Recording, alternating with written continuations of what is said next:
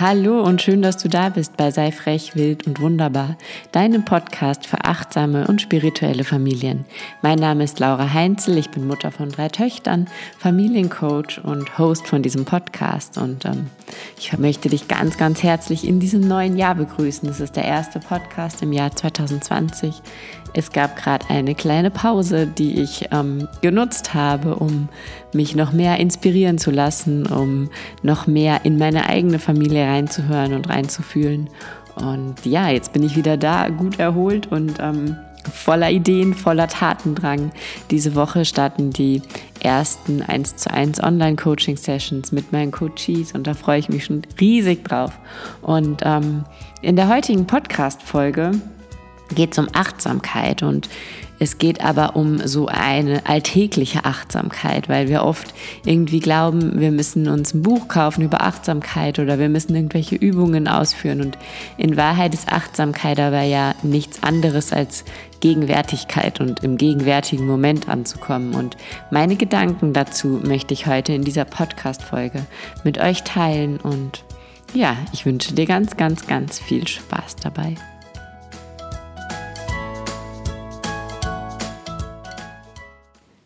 Eine der wohl schönsten Nachrichten irgendwie so Ende letzten Jahres war für mich, glaube ich, dass in England an über 500 Schulen, ich hoffe, das habe ich jetzt richtig im Kopf, Achtsamkeit als Pflichtfach eingeführt wurde.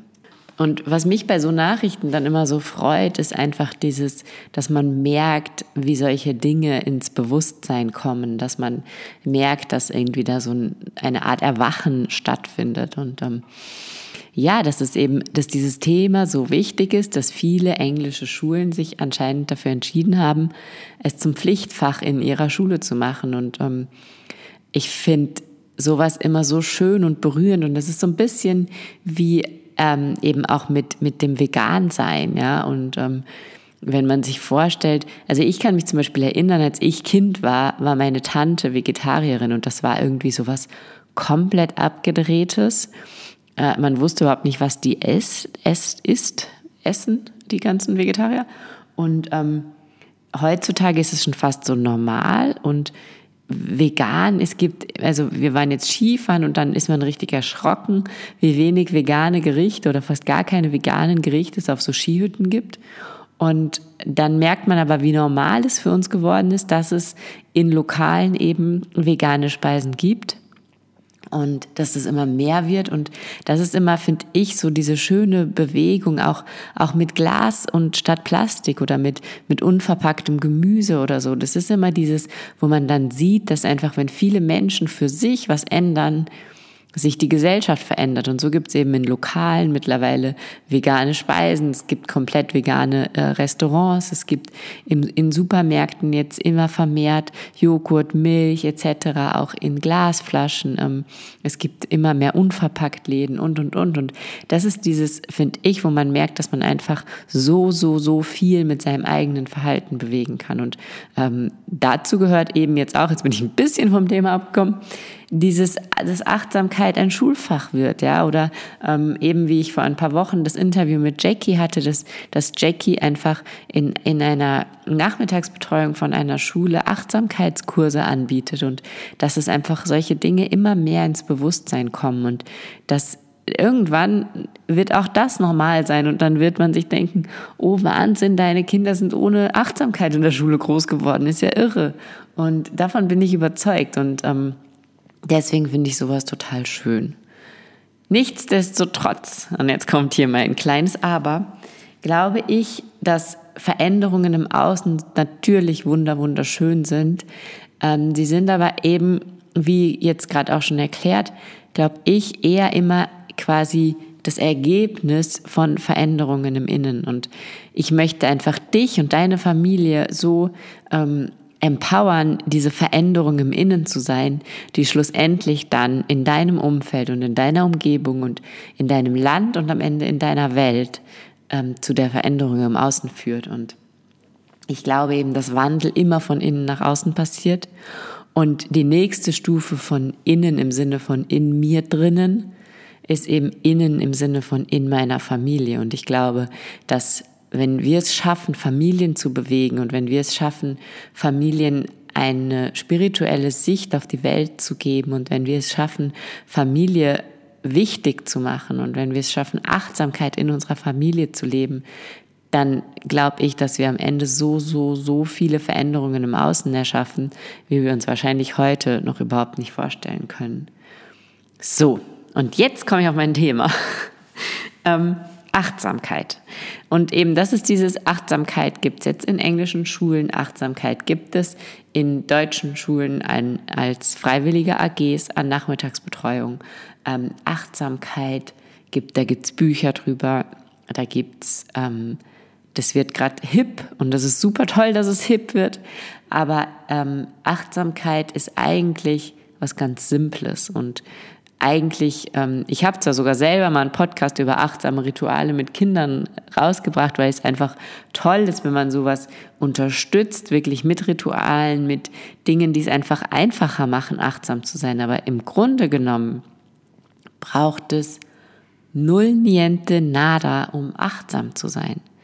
Weil Achtsamkeit ist Gegenwärtigkeit und Achtsamkeit ist einfach Ankommen im Moment. Und wenn wir es schaffen, im Moment zu leben, dann sind wir achtsam. Und dafür ähm, brauchen wir keine Podcasts und keine Bücher und gar nichts. Dafür brauchen wir nur uns selbst und unser Bewusstsein und ähm, eben das beides, uns selbst, unseren Körper und unser Bewusstsein in den gleichen Moment zu bringen. Und ähm, uns auch darüber bewusst zu werden, wie selten das beides im gleichen Moment ist.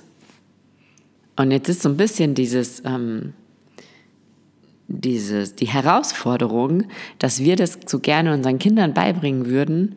Dabei sind unsere Kinder darin viel besser als wir. Und wir ähm, möchten unsere Kinder, dass unsere Kinder achtsam werden und wir unterrichten unsere Kinder dann womöglich eben in der Schule in der Achtsamkeit und sind aber selber so viel unachtsamer als unsere Kinder und ähm, neigen sogar dazu, wenn wir uns jetzt mal ganz ehrlich und offen ähm, beobachten, dass wir unsere Kinder da rausreißen. Und da ich möchte euch jetzt einfach ein paar Beispiele geben, wo mir auffällt, ja, also ähm, ne, Shame on me, wo mir auffällt, dass ich selber meine Kinder oft aus ihrer eigenen Achtsamkeit rausreiße. Also ist jetzt etwas drastisch ausgedrückt, aber ähm, fängt an beim Essen. Achtsames Essen. Achtsames Essen. Was bedeutet achtsames Essen? Achtsames Essen bedeutet einfach Essen. Essen, schmecken, fühlen, riechen, einfach essen. Jetzt ist es aber so, dass unser Familienleben oft so stressig ist, dass wir als Mütter das Gefühl haben, so beim Essen müssen wir jetzt aber mal schnell den Tag besprechen, vorausplanen, organisieren und gucken, wie wir das alles unter einen Hut kriegen.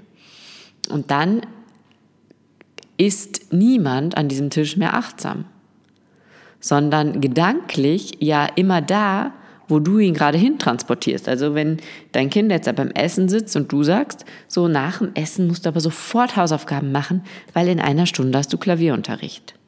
Dann bewegt sich das Kind, was ja eigentlich gerade noch achtsam in dem Moment war und dabei war, achtsam zu essen, aus dem Moment gedanklich heraus. Der Körper bleibt am Tisch sitzen und isst.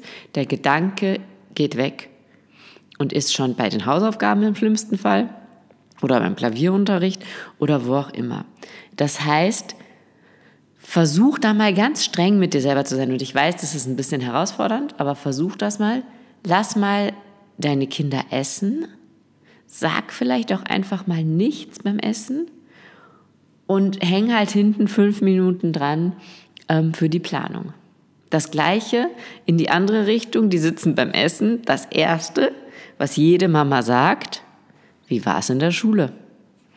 Kind sitzt beim Essen, Körper sitzt beim Essen, Körper isst, Gedanken gehen zurück, gehen in die Schule. Ähm, das heißt, das ist jetzt nicht schlimm oder so, ne? aber einfach mal, das muss ja auch nicht die ganze Mahlzeit lang sein, aber gib deinem Kind mal fünf, zehn, sieben Minuten, einfach achtsam zu essen. Und vielleicht fragst du mal nur, wie schmeckt's? Wie riecht's? Wie fühlt sich's auf der Zunge an? Vielleicht lenkst du so ein bisschen die Aufmerksamkeit noch mehr eben auf dieses Essen. Das wäre zum Beispiel so ein Beispiel, wie man einfach, wo Kinder von sich aus ganz achtsam wären, die würden sich da hinsetzen und essen. Und wir dann, dadurch, dass wir das Bedürfnis haben zu erfahren, wie der Tag war oder sie darauf vorzubereiten, dass sie jetzt dann nach dem Essen aber keinen Spaß haben dürfen, sondern erstmal Hausaufgaben machen, ähm, neigen wir einfach dazu, sie aus diesem achtsamen Moment rauszureißen. Das Gleiche fällt mir auf in besonders schönen Momenten. Also so, so richtige Genießermomente, wo, wo man eigentlich wirklich in diesem Moment versinken will. Ich war zum Beispiel vor Weihnachten mit unserer jüngsten Tochter reiten und ähm, sie hat sich nicht aufs Pferd getraut, also saß sie auf so einem Esel und ist das so vor sich hingeritten und das hat, sie sowieso so viel Überwindung gekostet, sich da drauf zu setzen. Und jetzt saß sie da drauf und war so selig und der Körper wippt dann so schön. Ich finde ja das Reiten auch was Meditatives und Therapeutisches irgendwie hat. Und der Körper wippt da so schön mit diesem Gang dieses Esels mit, ja. Und die sitzt da drauf und strahlt und ist einfach nur froh über diesen Moment. Und was mache ich? Ich sag, ähm, das müssen wir aber zu Hause unbedingt dem Papa erzählen, dass du auf dem Esel geritten bist. Und danach könnte ich mich dann selber in den Hintern beißen, weil ich möchte ja eigentlich, dass sie lernt, in diesem Moment zu sein, auf diesem Esel zu sein, zu fühlen, zu riechen, zu spüren, was mit ihrem Körper passiert.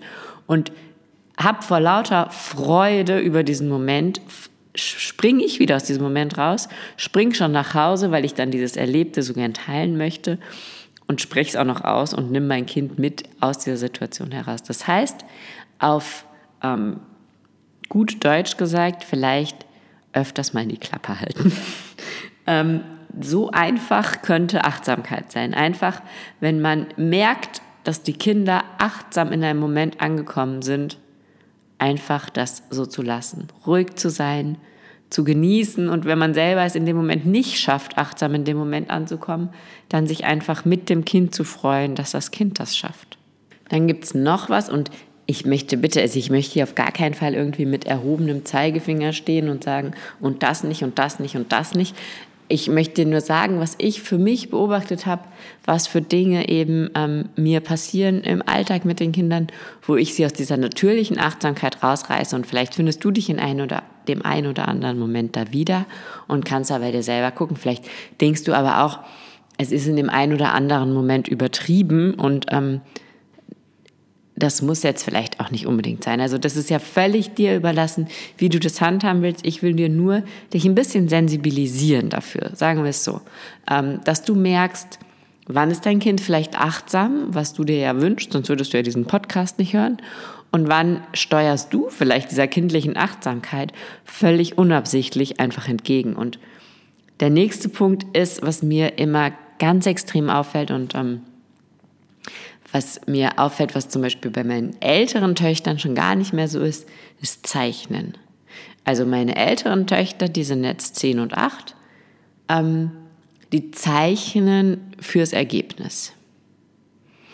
Ganz, ganz selten, dass sie wirklich da so reinfallen und, und zeichnen fürs Zeichen. Also wir haben jetzt so super schöne ähm, Mandala-Malbücher auch gekauft. Da ist dann schon so, dass man so ein bisschen vielleicht eher nochmal da reinfällt. Grundsätzlich zeichnen die für den Moment, du siehst mir hinhalten und sagen, guck mal Mama, das habe ich gezeichnet.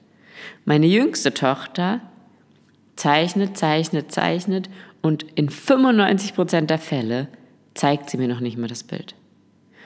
Und das haben wir letztens tatsächlich innerfamiliär ähm, besprochen, weil wir, ich dann wirklich so ein bisschen provokativ ähm, zu unserer jüngsten Tochter beim Tisch gesagt habe, hör mal, wieso zeichnet man oder wieso zeichnest du Lotta? Und dann hat sie gesagt, weil es mir Spaß macht. Und dann habe ich die anderen zwei angeguckt und habe gesagt, seht ihr? Weil es Spaß macht. Und ähm, das ist so was, das ist so, dann, erstens ist das ganz was Achtsames. Also ähm, selbst ich male, habe ein Malbuch und male manchmal was aus, weil ich einfach merke, dass ich da in den Moment komme, dass da meine Gedanken fließen. Das ist wie eine Achtsamkeitsübung. Also Ausmalen ist, ist wie eine Achtsamkeitsübung, Malen auch Ausdruck der eigenen Kreativität, alles. Ähm, Und wir haben es aber geschafft, unsere Kinder schon so sehr darauf zu polen, dass es nur immer nur ums Endergebnis gibt, geht, dass sie diese, diese Achtsamkeit in diesem Zeichnen schon gar nicht mehr erfahren können. Das heißt, ich gucke jetzt ganz genau, dass ich eben auch da so Fragen stelle, so, wieso hast du diese Farbe gewählt? Ähm, wie fühlt sich die an? Was, was macht das, wenn der Stift spitzer ist oder wenn er nicht so spitz ist? Wieso spitzt du ihn jetzt wieder an? Was, ähm, so ein bisschen einfach so, ja, die, sie da wieder reinfühlen zu lassen ähm, und wirklich so, also, mein, die großen malen hauptsächlich, wenn wir in einem Restaurant sitzen und aufs Essen warten. Ähm, und da merkt man aber wirklich, dass sie da drin auch versinken können und dann immer wieder das ist bei uns schon so ein bisschen wie so ein Spiel geworden. Dann halten sie es hoch und sagen, Mama, wie findest du es? Und ich antworte darauf, hat es Spaß gemacht? Und sie, sie sind recht fast beleidigt teilweise, weil ich nicht sage, es ist schön oder es ist nicht schön. Aber ich finde es einfach so wichtig, dass sie lernen, sich am Weg zu orientieren und nicht unbedingt am Ziel und ähm, nicht unbedingt am Ergebnis. Und das ist so was Wertvolles. Und ich finde, dass man das bei so Zeichnungen eigentlich ganz schön irgendwie beibringen kann, ähm, weil das so was Kurzfristiges ist und weil es immer wieder passiert und weil man da einfach ihnen immer wieder vermitteln kann, es geht nicht immer nur ums Endergebnis, es geht manchmal um den Weg und sei achtsam im Moment, zeichne, spüre, was du zeichnest, fühle in dich hinein und ähm, ja, und das sind so achtsame Momente einfach, ja, und äh, Spiele spielen, Memory spielen. Das ist, beobachte dich mal selber dabei. Das ist teilweise, ist es so schwierig, also gerade je profaner die Spiele, ja, je einfacher, ähm, je weniger du dich selber zu 100% konzentrieren musst, umso mehr schweifst du mit deinen Gedanken ab und versuch mal wirklich beim, auch beim Spielen oder so, dich in diesen Moment zu bringen. Und ähm, was mir da immer hilft, sind zwei Fragen. Die eine ist, also zwei Dinge, eine Frage. Die Frage ist äh, von Laura Marlina Seiler, bin ich da, wo meine Füße sind? Und ähm, die habe ich, also mittlerweile habe ich die so verinnerlicht, dass ich sie mir mehrmals täglich wirklich stelle.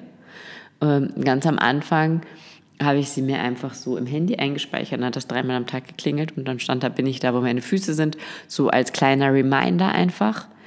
Und am Anfang ist es erschreckend, wirklich erschreckend.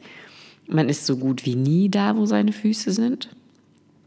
Und ähm, irgendwann ist dann halt schön auch zu beobachten, ja, bin ich. Und ich schaff's langsam und ähm, ich kann mich da beobachten, ich kann merken, wenn ich nicht mehr da bin, ich kann mich dahin zurückholen und und und. Und das ist extrem schön und wichtig und ähm, befreit von Ängsten und Sorgen, weil wenn, wenn du da bist, wo deine Füße sind, dann gibt es in dem Moment keine Ängste und keine Sorgen, weil du bist ja in dem Moment und nicht in der Zukunft, wo sich Ängste und Sorgen dann eben oft ähm, darstellen oder wo man glaubt, dass sie dann wahr werden. Ähm, und es schenkt einfach Zeit. Zeit wird, also meiner Meinung nach, ist Zeit ja relativ und in dem Moment, wo du immer da bist, wo deine Füße sind, dehnt sich Zeit meiner Meinung nach aus und du hast mehr Zeit und ähm, wir glauben ja oft, wenn wir wenn wir jetzt in dem Moment sind, dann haben wir nachher keine Zeit mehr, das zu machen, was wir noch alles so dringendes machen müssen. Deswegen können wir dieses Spiel jetzt nicht spielen, ohne innerlich, gedanklich schon, ähm, keine Ahnung, zu bügeln. Und ja, das ist, also, das ist was, was super schön ist zu lernen als Erwachsener und den Kindern einfach beizubehalten als Kinder. Und ähm, das ist in meinen Augen Achtsamkeit und das ist alles, worum es geht. Und das ist eben wie ich am Anfang schon gesagt habe, Gegenwärtigkeit, also ankommen in dem Moment, in dem man gerade ist. Und es gibt einfach nur den Moment, in dem man gerade ist. Das ist alles, was du hast. Und wenn du den nicht lebst und den nicht genießt, dann hast du einfach nichts. Und das bewusst zu werden und sich dessen bewusst zu werden und sich das immer wieder bewusst zu machen und das eben den Kindern entweder zu vermitteln oder ihnen dabei zu helfen, dabei zu bleiben, ist, glaube ich, eine unserer aller, aller wichtigsten Aufgaben. Ähm, das Zweite, was mir hilft dabei, was mir wirklich enorm hilft, weil ähm, ich es einfach wirklich, ja, teilweise mit drei Kindern und einem Job und einem Haus und einem Hund nicht so einfach finde, ähm, ist Planen. Und das hört sich so, so konträr an irgendwie. Ich kann, ich kann nur achtsam sein, wenn ich perfekt geplant habe. Und ähm, das ist so, so irgendwie, ja, klingt das ein bisschen verrückt, weil Planen ja wiederum genau das andere ist, als achtsam zu sein. Aber ähm, wenn ich weiß, also und wir haben auch, die Kinder haben auch alle in ihrem Zimmer einen Tagesplan hängen. Und wenn ich weiß, okay, das Kind hat jetzt halt von, wenn es mit seinen Hausaufgaben fertig ist, von 15 bis 17 Uhr Zeit und dann steht da Vokabeln lernen, dann kann ich von 15 bis 17 Uhr, dann kann das Kind von 15 bis 17 Uhr in dem Moment ankommen.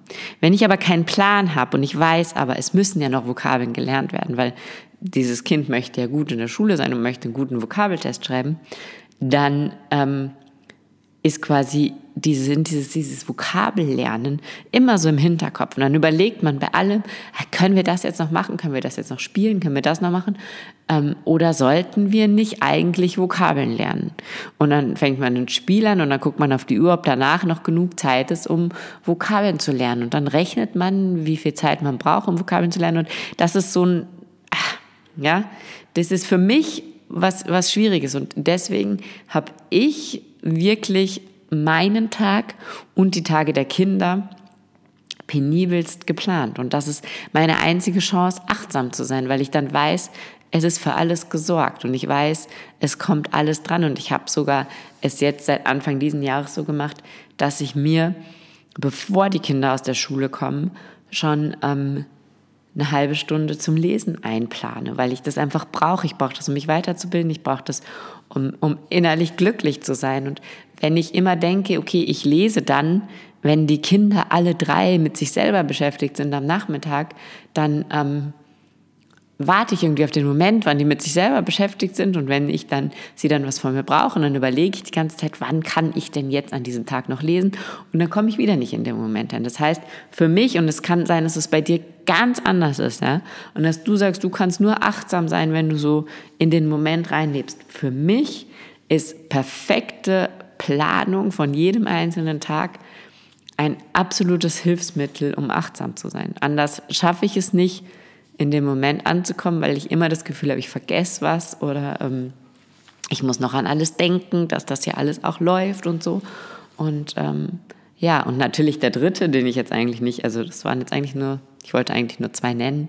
Der dritte ist natürlich ähm, handyfreie Zeiten. Also ähm, wirklich, ich, also ich jetzt zweieinhalb Wochen quasi offline. Ich habe schon gelegentlich, wenn ich Zeit hatte, tatsächlich mal so reingeguckt, um mich ein bisschen inspirieren zu lassen, aber ähm, ich habe nichts gepostet, ich habe nicht geguckt, wie sich meine Followerzahlen entwickeln, überhaupt nichts.